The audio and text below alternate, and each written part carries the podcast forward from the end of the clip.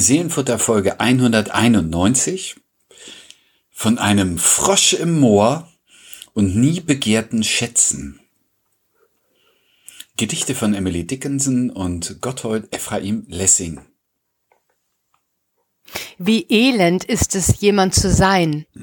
Wie elend vor jedem Ohr den eigenen Namen rauszuschreien, so wie ein Frosch im Moor. Hallo und herzlich willkommen, liebe Leute da draußen zu unserem Seelenfutter-Podcast. Zwei Gedichte, äh, nachher dazu zwei Bibelworte und ein paar Gedanken dazu. Und äh, der Frosch im Moor und begehrte Schätze klingt sehr nach Froschkönig. Heute eine Märchenfolge? Nein. Nicht ganz, nein, nein, nein, nein, nein, nein, nein, nein, nein, nein, nein, nein, falsche Fährte. Äh, bleibt dran, bitte. Wir bringen euch diese beiden Gedichte von Emily Dickinson und von Gotthold Ephraim Lessing zu Ohr. Susanne Gasowski. Äh, Sie ist Autorin in Hamburg äh, und hier zugeschaltet und ich bin Friedemann Magor. Äh, in Husum bin ich Pastor.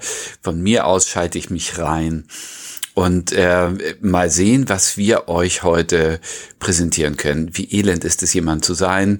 Hast du eben schon mal gelesen, so äh, gedichtet von Emily Dickinson. Das äh, ist ein Wahnsinnstext, den du da mitgebracht hast. Ja, Susanne! Ja, ich finde es auch, aber das sind alle Emily Dickinson Gedichte. Das muss man, das muss man einfach äh, sagen. Wir haben sie ja schon Korrekt. ein paar Mal bei uns gehabt und sie ist wirklich jemand, der ganz, ganz, ganz besonders ähm, geschrieben, äh, gedichtet hat. Eine bemerkenswert moderne Poetik, würde ich, würde ich sagen, ja, die man in ihren Texten findet.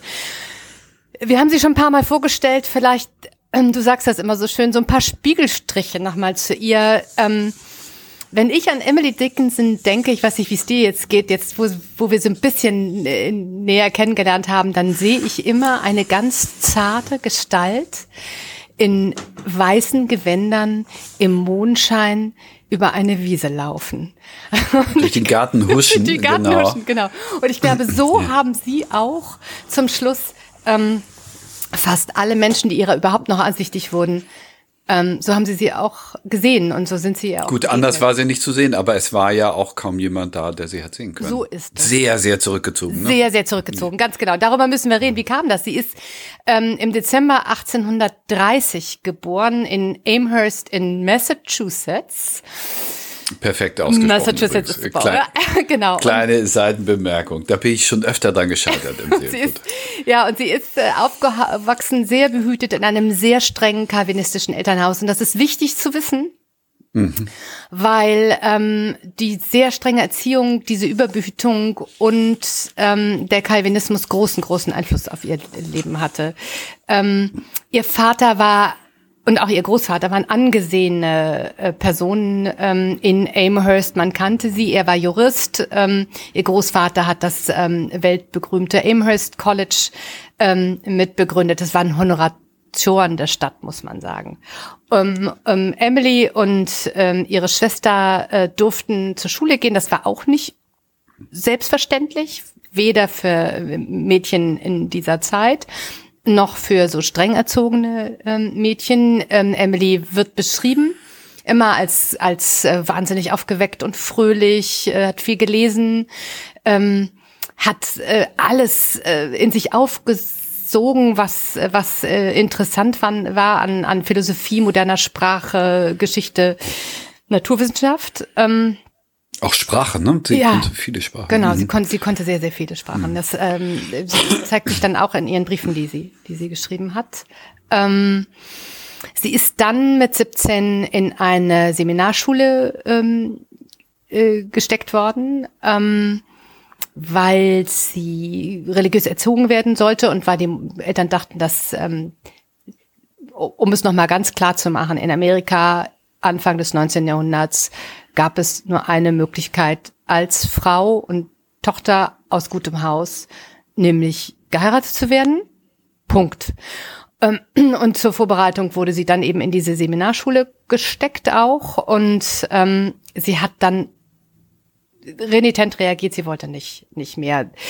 Lange Rede, kurzer Sinn, sie kam zurück, ähm, äh, hat bei ihrem Vater gelebt, bei ihren Eltern gelebt, ähm, begonnen heimlich zu schreiben, wollte versuchen, das Ganze auch ähm, zu veröffentlichen, ähm, hatte Kontakte zu Zeitschriften oder zu einer Zeitung.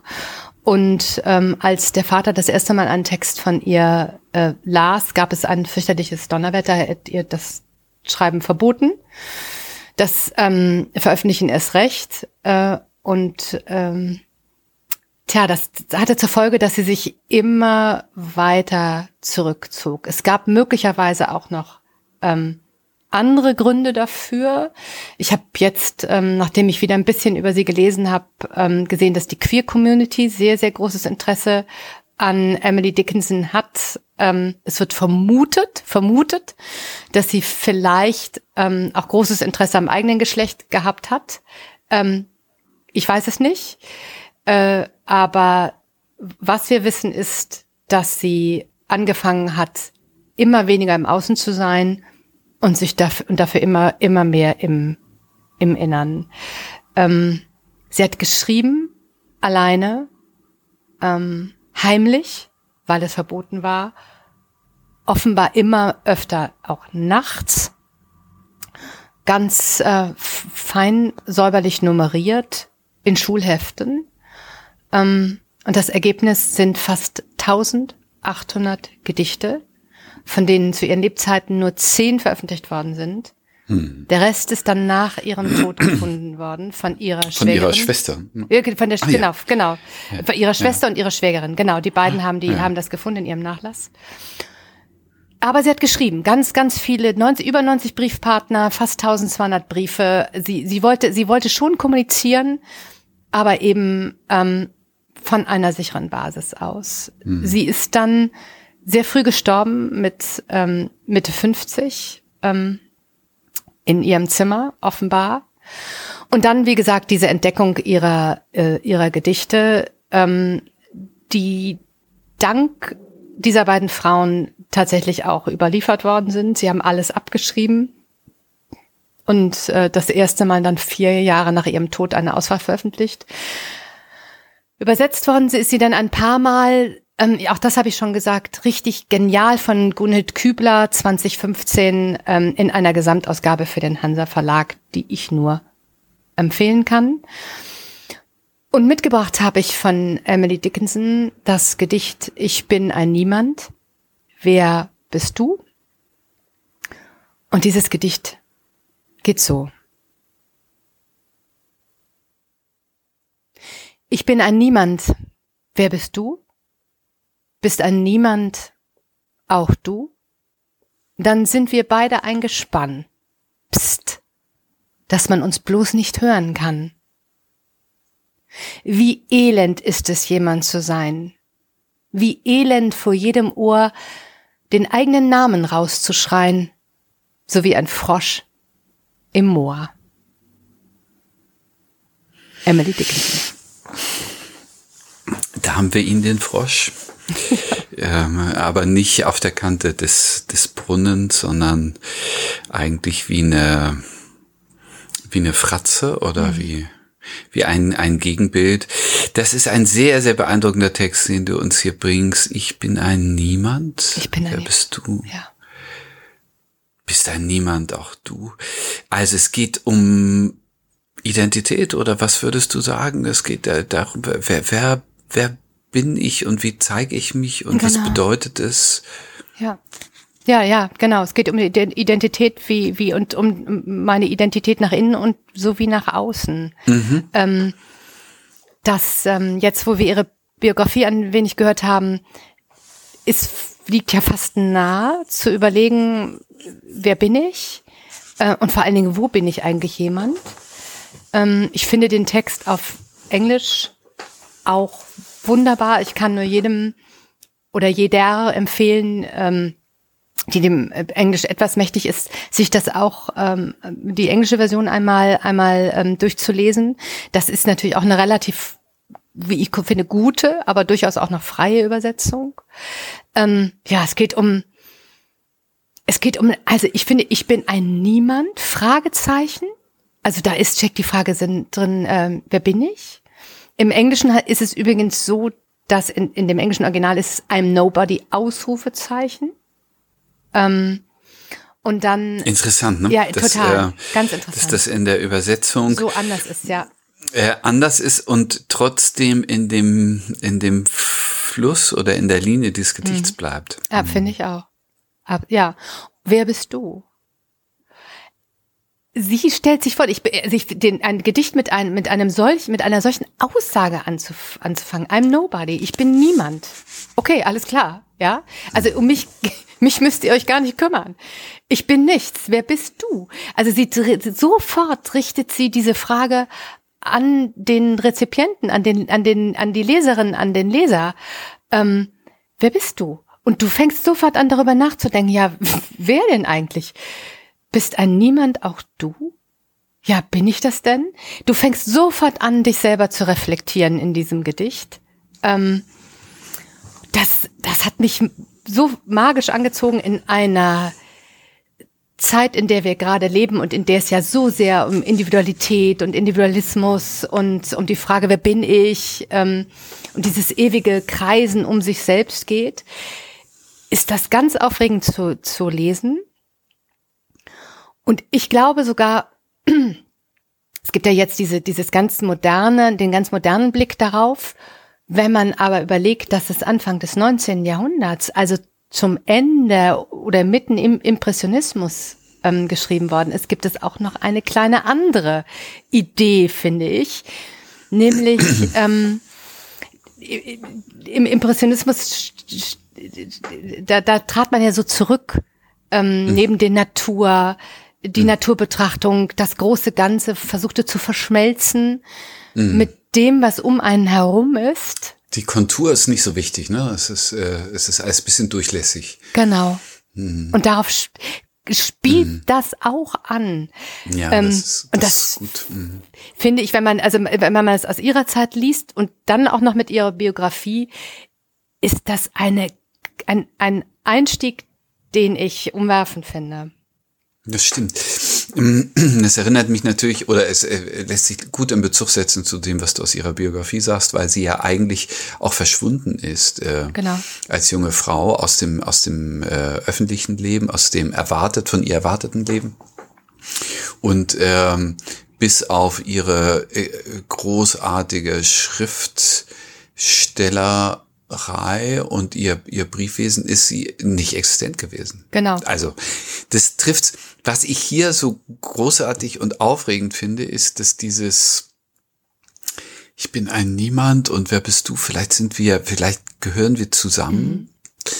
Ähm, dass es gar nicht um Entwertung geht oder um genau so ein, einen depressiven Zug, sondern äh, äh, sie kontrastiert das in der zweiten Strophe äh, mit denen, die so etwas sind und etwas darstellen und, und laut sind und äh, das ist überhaupt nicht attraktiv. Also da klingt genau. hier kein äh, äh, kein Defizit raus, sondern äh, eigentlich eine leise, ein leiser Stolz oder eine Genau. Eine Stärke. Ganz genau. Wie elend ist es, jemand zu sein. Wie elend vor jedem Ohr den eigenen Namen rauszuschreien in der zweiten Strophe. W wunderbar. Und ich, ich finde es eben deswegen so unerhört modern, weil wir ja keine Frage, ohne dass sie das auch nur in, im entferntesten auch nur andenken konnten, ja gerade in einer Zeit leben, in der jeder schreit. Also jeder meint ja gerade ähm, Meinung, Meinung, Meinung, Gehör, Gehör, Gehör. Äh, das, was ich hier mache, bis zu meinem Abendessen, ist so wahnsinnig interessant, dass ich dass ich sozusagen jedem gleich um die Ohren hau, äh, haue. Und wie sie das dann äh, konnotiert, wie elend ist es, jemand zu sein, wie elend für jedem Ohr den eigenen Namen rauszuschreien, rausschreien zu müssen, sich so wichtig zu nehmen, dass man glaubt, man müsste es sozusagen jedem präsentieren. Das, das hat mir sehr gefallen. Mhm. Ja, äh, spannend, wie du das mit dem Social Media mhm. äh, Geschehen in Verbindung äh, bringst, wo ähm, das Essen zu fotografieren und zu teilen ähm, und die die Reise und die äh, und und den Status das, die, die Statussymbole mhm. irgendwie anzuzeigen eine große Rolle spielt und ähm, in der Zeit, in der das Individuelle so groß ist und ich möchte sie auch nicht zurückdrehen. Muss Auf keinen Fall, also natürlich. Das ist ja, ist ja eine, eine, eine große, ein großer äh, Menschheits, gesellschaftshistorischer Schritt so in die, in die Individualität rein. Aber es hat auch eine Karikatur, das hat eine Fratze. Und das hat sie vor na, 170 Jahren oder wann sie es geschrieben hat, äh, schon genauso gespürt, äh, das, das penetrante Ich. Kennst du diese, diese Karikatur, wo so ein äh, Paar am Tisch sitzt und äh, sie macht ein Kreuzworträtsel und fragt, äh, sag mal, äh, Welt macht mit drei Buchstaben und er sagt, ich. Nein, die kenne ich so. nicht, aber die passt aber, ja wunderbar, wunderbar, ja. Das ist das und äh, und dieses dieses diese Fratze von hm. äh, Selbstdarstellung ähm, wird dann in dieses Froschbild gelegt am Schluss. Genau, ganz genau. Und sie, und man kann es so lesen, weil es, das ist eine, finde ich, sehr moderne Art, es zu lesen. Aber man kann es eben auch, wenn man es spiegelt in ihrer Zeit, genau ein, ein klein wenig anders herumlesen. Weißt du, die, dass dieses kapriziöse, ich bin ein Niemand und ich trete immer hinter allem zurück, auch so ein bisschen aufs Korn genommen wird. Also Weißt Ach. du, was ich meine? Ja, man könnte, man könnte es, ja, man könnte mhm. es auch so mhm. lesen. Also das ein ein kokettes Zurücknehmen. Genau, ein kokett, so. ganz ganz genau. Also ein genau, also dass sie so ein bisschen karikiert, wie diesen diese ganzen Romantiker ähm, äh, immer sagen, ah, Weltschmerz, Weltschmerz, ich verschmelze mit dem Horizont, dann geht's mir gut. Dass sie das auch ein wenig aufs, also das könnte man machen, ja, weil die die die diese diese Lesart, so wie wie wir sie jetzt haben, dann doch sehr modern ist. Und ob sie das wirklich wirklich 1830 schon so vorausgeahnt hat, weiß ich nicht. Man, man liest es aber jetzt auf jeden Fall so, aufgrund unserer ähm, kulturellen Begebenheiten. Vielleicht hat sie es anders, in dem Moment anders konnotiert. Aber eigentlich ist es wurscht, weil dieses Gedicht passt ja ähm, in, in beide Richtungen. Das ist eine spannende ja spannende Lesart und wenn ich versuche jetzt sozusagen ohne Ortskenntnis und als äh, Küchenpsychologe das einzutragen, könnte natürlich auch in dieser Schule äh, diese Szene ja. so gespielt haben, wo sich die Leute eben zurückgenommen haben, weil es äh, das sozial erwünschte Verhalten ist. Ich habe es eher eingetragen in ihr super reduziertes Leben. Ja. Und ähm, ich kann mir vorstellen, so wie ich sie als Schriftstellerin immer mal wieder kennengelernt habe, dass sie da auch eine ähm, eine, eine gewisse Verachtung hat für das Leben, das sie zurückgelassen hat und dass sie dem nicht hinterher weint, sondern sehr bewusst und sehr selbstbewusst den Weg geht, den sie geht. Das, das würde ich auch sagen. Ja. Spannend, auf jeden Fall. Auf jeden Fall. Du hast ein Bibelwort dazu gestellt. Ja, weil äh, mich dieses Motiv so berührt hat, ähm, dieses Niemandsein und sich dann noch äh, nicht nur unsichtbar, sondern auch unhörbar machen, psst, dass man es bloß nicht ja. hören kann. Ich habe ähm, ausgewählt aus dem ersten Buch Mose Kapitel 16. Du bist ein Gott, der mich sieht. Das ist ein, äh, ein Bibelvers, der in diesem Jahr zu den meist zitiertesten gehört, weil es die Jahreslosung ist. Also das Bibelwort, das über 2023 gestellt wurde und ähm, einfach großartig ähm, davon spricht, dass Gott die Menschen, die im Schatten und in der Krise und äh, in der Benachteiligung leben, sowie die Hager, die, ähm, die dieses Gebet spricht, die verstoßene Frau von Abraham, dass, äh, dass, dass Gott diese Menschen alle sieht, die so zurückgezogen und äh, vielleicht auch verunsichert und ähm, stumm geworden über das Geschrei der Welt leben. Du bist ein Gott, der mich sieht. Sehr schön. Ja, kein, vielen Dank. Passt, passt sehr gut. Dann lese ich noch einmal Emily Dickinson ja. dazu. Ich bin ein Niemand.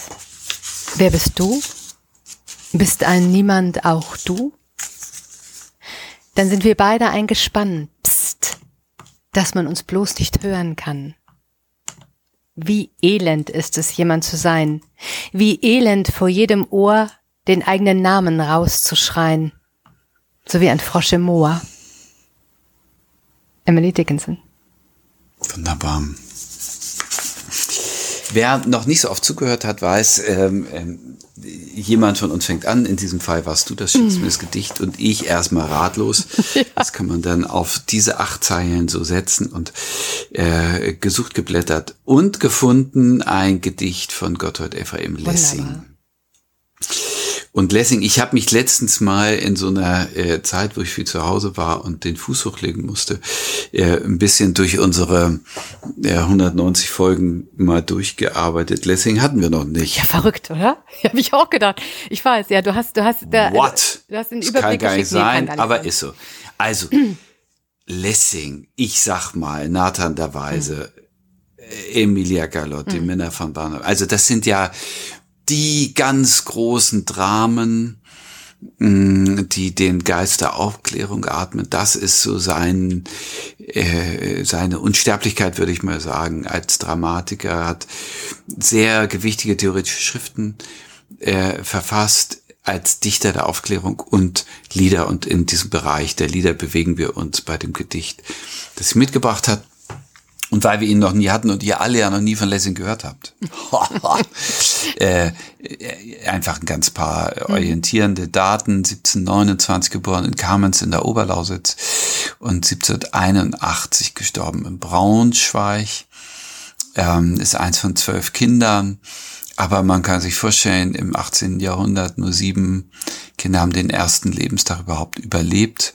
Vater war Theologe äh, hat äh, den äh, Gotthold Ephraim äh, selbst unterrichtet, dann Privatlehrer gehabt und dann ist er in die Lateinschule gegangen, hat ein Stipendium sogar bekommen für die Fürstenschule in Meißen.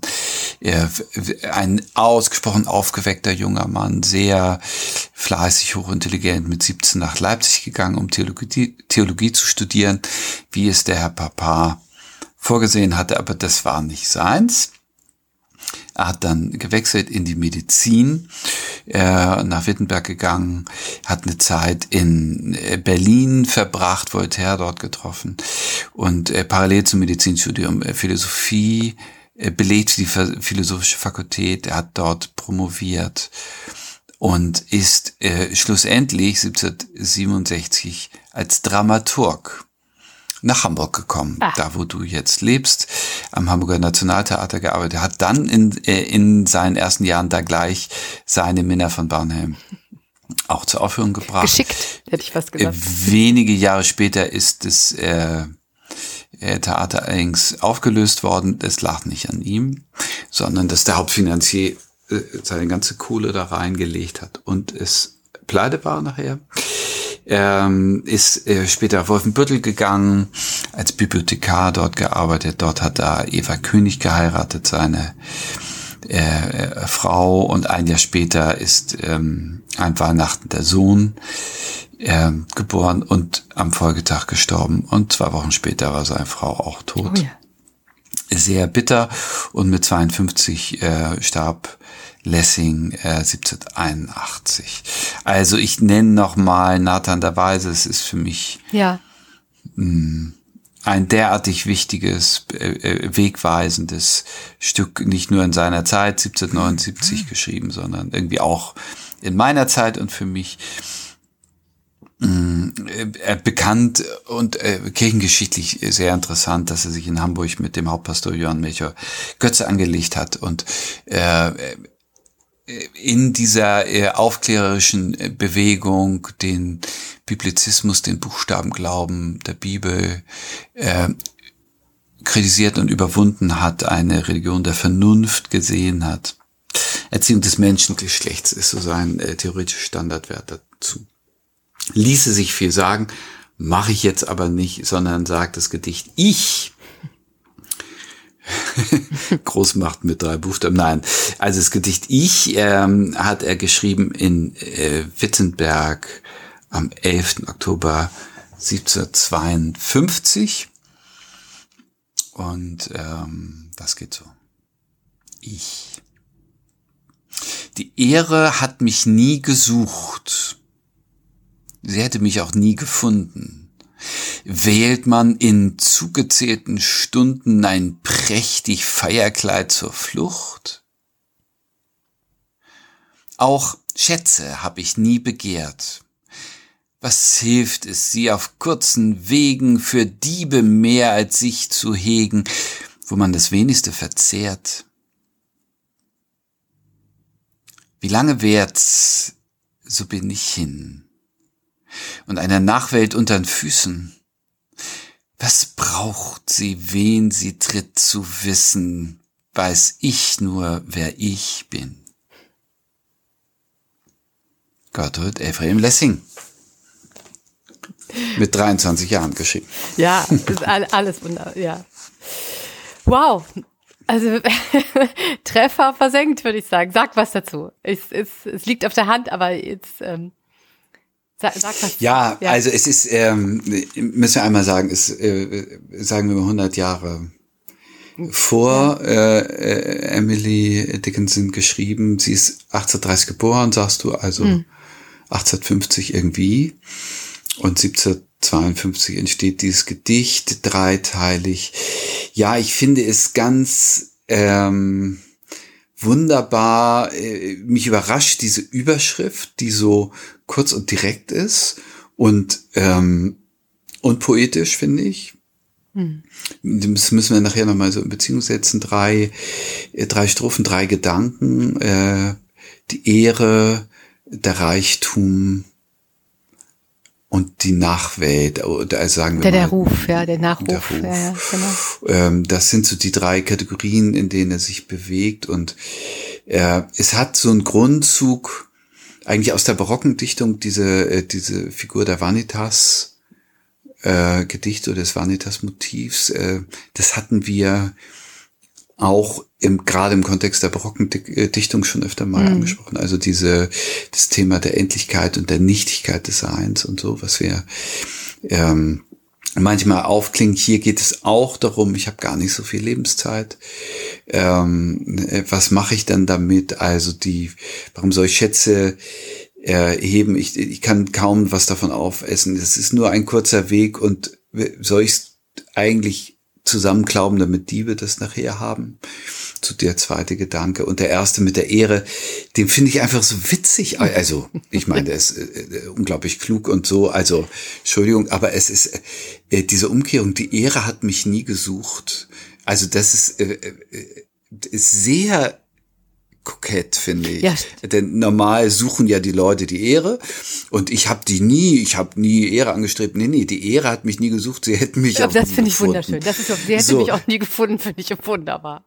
Das ist, äh, ja, warum auch. So, ja. und, äh, aber auf diese These dann die Begründung. Ja. Wählt man in zugezählten Stunden, also in dem, in der in dem Moment, in der Endlichkeit, ja. in der Endlichkeit, ja. also in, oder in der, in der Sterbensgewissheit, die zum Leben dazugehört, wählt man in zugezählten ein prächtig Feierkleid zur Flucht, zum Tod, äh, warum soll ich mich da äh, spreizen und, und, und schmücken mit der Ehre in dieser kurzen Lebenszeit, die ich habe. Das ist also einerseits so lebensklug und zum anderen auch ähm, ganz schön selbstbewusst, ganz schön kokett, humorvoll, hat alles, was ein guter Text braucht. Auf jeden Fall, auf jeden Fall. Und schön finde ich auch, dass er die beiden ersten äh, Strophen mit einem Fragezeichen beendet. Mhm. Ähm, ein prächtig Feierkleid zur Flucht, wo man das wenigste verzehrt. Und dann die dritte Strophe ähm, mit dem, mit dem Punkt, mit dem Aussagesatz, weiß ich nur, wer ich bin. Punkt. Das reicht. Das ist, das ist äh, schön gemacht. Das ist natürlich, ähm, ähm, wunderbar vom, vom Reimschema, vom, vom, vom Rhythmus, ähm, äh, aber eben auch von der Orthographie her herrlich. Also ich, ich finde es ähm, sehr schön. Sehr, ja, sehr stimmt. schön durchkomponiert. Ja, ein sehr. Im, im dritten, äh, ja. in der dritten Strophe, die wir uns nochmal angucken, zwei Fragezeichen. Also auch mhm. da dieses Motiv und der und der Schluss ist ja auch besonders kurz. Ja. Die, der letzte Vers. Ja weiß ich nur, nur wer ich bin. bin. Das, darauf kommt es an. Ganz dass genau. ich weiß, wer ich bin und ja. der Rest, also diese, dieser dritte Gedanke mit der Nachwelt, ähm, äh, die, äh, wenn ich dann nicht mehr bin, mich unter die Füße nimmt und das ist ja irgendwie auch tipptopp egal, letztlich, ne? So ein, ein Desinteresse. Völlig, völlig, genau. Man kann darüber mal kurz nachdenken, aber eigentlich ist das alles nicht wichtig. Die, das Wichtige, die Aussage ist, weiß ich nur, wer ich bin, Punkt. Punkt. Punkt. So. Sehr schön. Und äh, von daher ist es dann sehr bündig am Schluss, ja. wirft, wirft diese Fragen auf nach Ehre, ja. ähm, Reichtum und Ruhm und kommt ganz schlicht, fast unprätentiös, trifft es nicht ganz, also es ist auch ein bisschen, aber äh, also äh, unaufgeregt, kommt sehr unaufgeregt äh, zur Erkenntnis. Sehr schön. Weiß ich nur, wer ich bin, dann passt. Dann passt's. Genau, wunderbar. Passt auch ganz, ganz wunderbar zu dem Dickinson-Gedicht. Und zwar in beiden Deutungen. Zum einen, ja. wenn man die moderne Geschichte sieht, zum anderen aber sollte man es als kleine Karikatur oder Spitze empfinden, dann wäre es die kleine Spitze zu so einer Idee von Lessing. Das äh, nach dem Motto, Absolut. ja, ja, ne, also ja, ja ist alles nicht so wichtig, der, ist klar. Mhm. Der ja. Genau. Ja, ja, ja. Da, hm, so, so haben wir es. sehr, sehr schön. Du hast dazu ein Bibelwort äh, gefunden. Ganz genau. Sprüche Sag. 22, Vers 4. Der Lohn von Demut und Gottesfurcht ist Reichtum, Ehre und Leben. Das ist das, das nimmt so ein bisschen ähm, anders herum, aber sch schlussendlich ist es das, wenn ich demütig bin, weiß ich nur, wer ich bin, dann kommt das alles von allein. Ich muss es nicht, ich muss es dann nicht suchen. Dann kommt es von allein. Ja, dann kommt es und, und, und im Nachhinein, das ist, da ist es wichtig. Da, wo es dann, dann zu finden ist, da ist es wichtig, nicht, nicht im, immer im Hier und Jetzt. Schön. Ja, schön. Hat auch eine gewisse Spannung, ja, möchte ich sagen. Auf jeden Fall. Dazu, Natürlich. aber äh, auf jeden Fall im, im, im Kern dieses Bibelverses geht's eben, also wenn du Reichtum, Ehre und Leben anpeilst, dann klappt's. Wer ich, wenn ich weiß, wer ich bin, dann, dann funktioniert schon. Ja. Genau. Ja. Sehr schön. Sehr schön. Und ich lese noch Bitte. mal. Ich. Die Ehre hat mich nie gesucht. Sie hätte mich auch nie gefunden. Wählt man in zugezählten Stunden ein prächtig Feierkleid zur Flucht? Auch Schätze hab ich nie begehrt was hilft es sie auf kurzen Wegen für Diebe mehr als sich zu hegen, wo man das wenigste verzehrt? Wie lange währt's, so bin ich hin und einer Nachwelt untern Füßen. Was braucht sie, wen sie tritt, zu wissen? Weiß ich nur, wer ich bin. Gotthold Ephraim Lessing. Von einem Frosch im Moor und nie begehrten Schätzen haben wir diese Folge genannt, die 191. Seelenfutter-Folge. Wenn es euch gefallen hat, schreibt uns unter seelenfutter.kirche-husum.de, wenn nicht auch. Wir freuen uns über jede Rückmeldung und ähm, nächste Woche selbe Stelle, selbe Welle, oder? Ich bin dabei. Ich hoffe. Freue mich gut. drauf. Bis bald. Tschüss, ihr. Tschüss. Ciao.